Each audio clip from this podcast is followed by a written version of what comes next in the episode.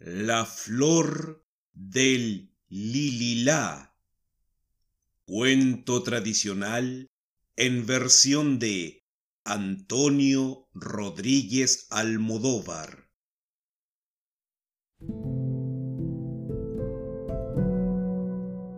Había una vez un rey que tenía tres hijos.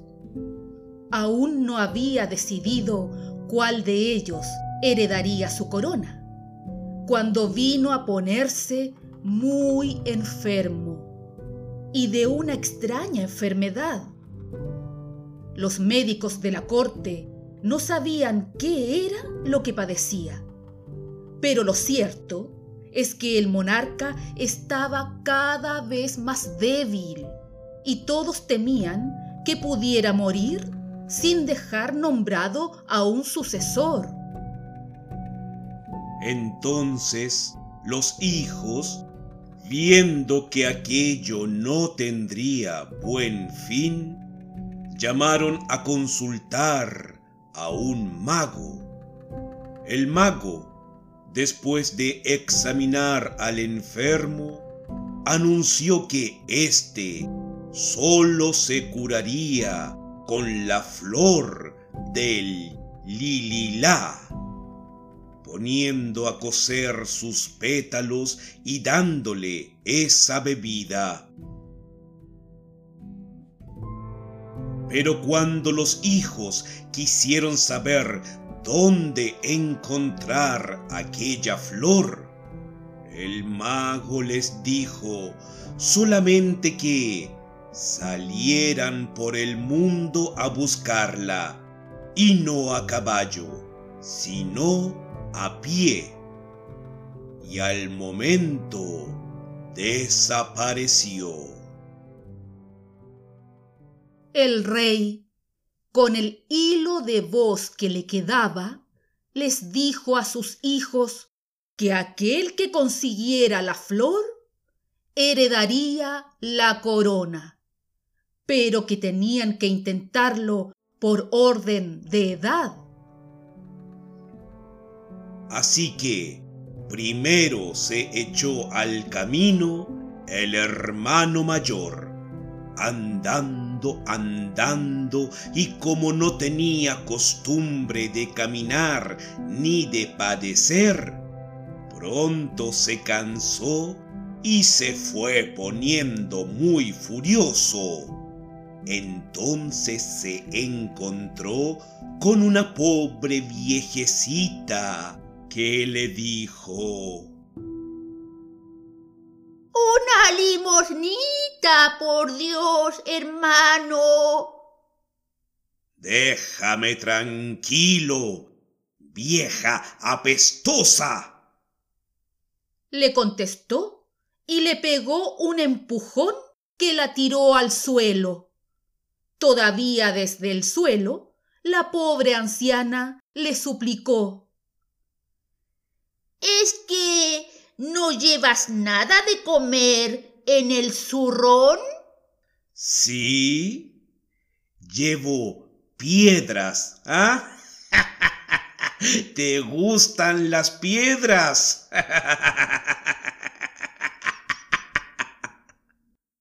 y se echó a reír el muy malvado. Pronto se cansó de andar y se paró a comer. Pero cuál no sería su sorpresa que al abrir el zurrón resultó que allí no había más que piedras.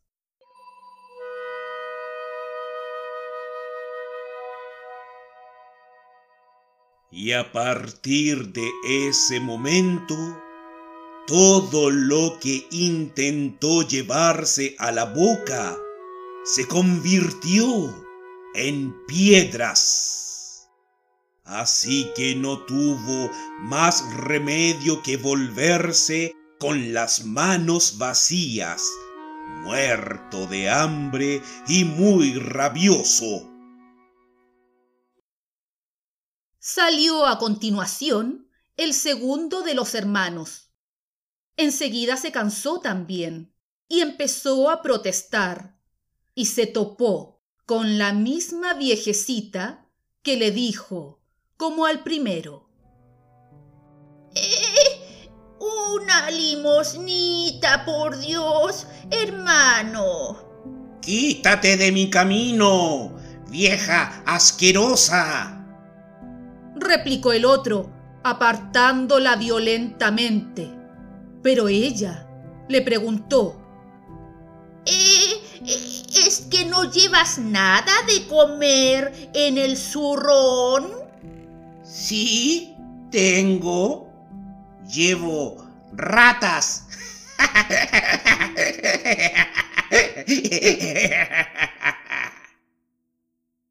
Y ocurrió que, en efecto, cuando se detuvo en una posada y fue a pagar, nada más abrir el zurrón, empezaron a salir ratas y más ratas.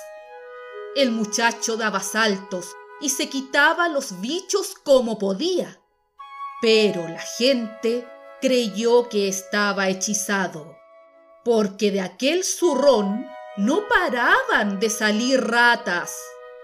Así que le pegaron una buena paliza y él tuvo que volverse a su casa. Entonces salió el hermano menor. Andar, venga que andar, pero silbando y muy contento de caminar libremente por aquellos parajes que no conocía. También se encontró con la viejecita que le dijo, eh, una limosnita, por Dios, hermano. Pero, ¿cómo no, buena mujer? Sacó una moneda y se la entregó. Y además, como ya voy teniendo hambre, voy a sentarme aquí contigo y nos comeremos lo que hayan puesto aquí dentro del zurrón. Dicho y hecho, allí mismo se pusieron a comer y a charlar tan amigablemente. Así conoció la anciana cuál era el propósito que guiaba al príncipe. Y entonces le dijo, Pues mira, mira muchacho, por tu buena acción, te diré que yo no soy una vieja corriente y moliente, no. Yo te puedo ser de mucha ayuda. ¿Cómo? Escúchame con atención. Un poco más adelante encontrarás el nido de un pájaro maravilloso que alza vuelo de alcotán, luce plumas de arco iris y pone huevos de oro fino.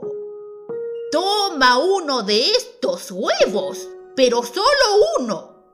Y cuando llegues a un bosque, busca el árbol más grande que haya. Al pie de este árbol rompes el huevo. Al momento brotará la flor del lililá. Cógela y sin mirar atrás, pase lo que pase, vuelve corriendo al castillo, con cuidado de que tus hermanos no se enteren. Todo ocurrió como se lo había anunciado la anciana. Primero el príncipe se topó con aquel hermoso pájaro. De su nido tomó un huevo muy brillante. Luego penetró en un espeso bosque y cuando después de dar muchas vueltas encontró el árbol más grande que había. Estrelló el huevo en el suelo y allí brotó en un instante la más bella flor que nadie ha visto jamás. Él la cortó y al momento se hizo la oscuridad y empezaron a oírse muy fuertes alaridos. Echó a correr con todas sus fuerzas sin volver la vista atrás, pese a que sentía a sus espaldas un aliento de fuego y un rugir pavoroso. Cuando salió del bosque, exhausto, se paró a descansar. Pero allí fue donde le asaltaron sus dos hermanos que lo habían estado siguiendo. Y allí le robaron la flor y allí mismo lo mataron. Luego lo enterraron en un cañaveral que había cerca y se volvieron al castillo, donde le dijeron al padre que ellos habían encontrado la flor y que al más pequeño lo había devorado una fiera del bosque. El rey se puso a llorar desesperadamente. Poco tiempo después pasó un pastor por el cañaveral donde habían enterrado al pequeño príncipe.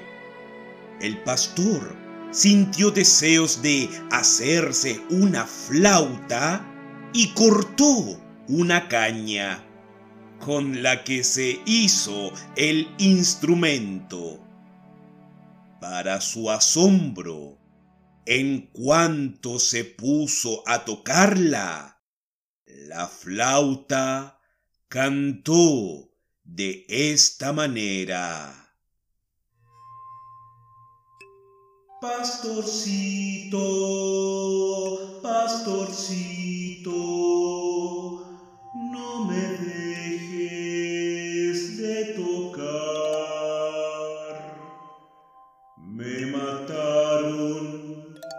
mis hermanos por la flor del lila.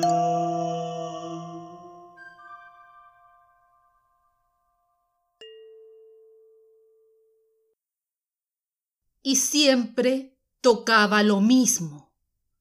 Cuando llegó al pueblo, todo el mundo se paraba a escucharlo, y todos se maravillaban y lo seguían, hasta que el pastor pasó por delante del palacio del rey.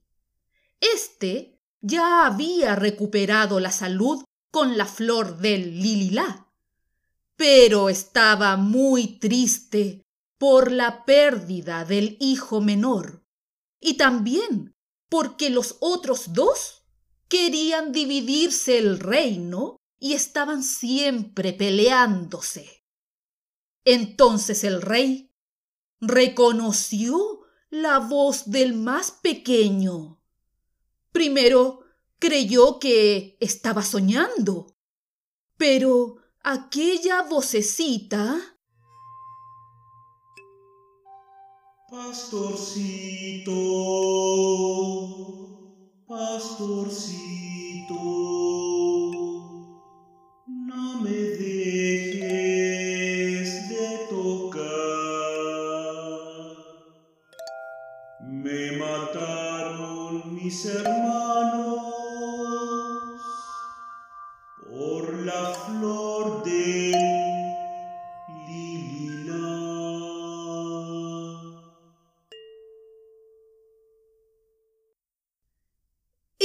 Sin la menor duda, la voz de su hijito querido.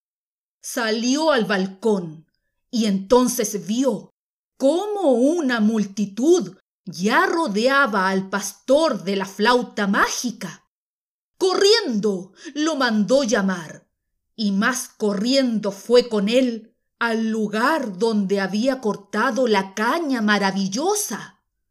Y cuando llegaron allí, la canción se trocó en esta otra. Padre mío, toca fuerte y no dejes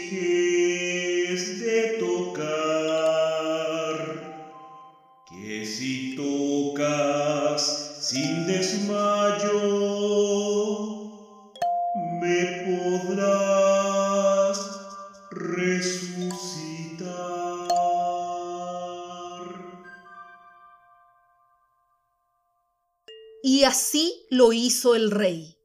Se puso él mismo a tocar en la flauta del pastor. Venga a tocar, venga a tocar la misma canción.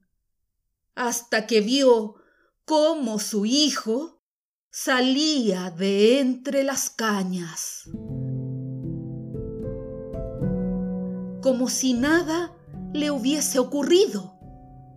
Tras la sorpresa, se abrazaron y derramaron muchas lágrimas de alegría. El muchacho le contó lo que le habían hecho sus hermanos y el rey dispuso que les cortaran la cabeza inmediatamente. Pero entonces el príncipe, ya heredero, tomó la flauta y con ella cantó esta última canción. Padre mío, no los mates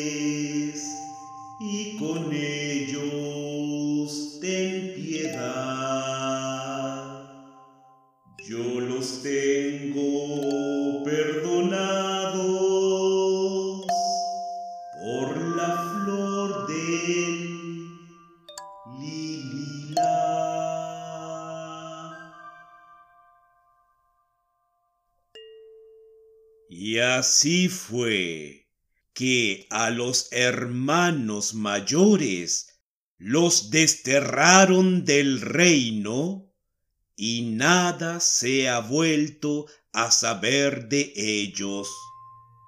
Y el más pequeño reinó feliz por muchos, muchísimos años.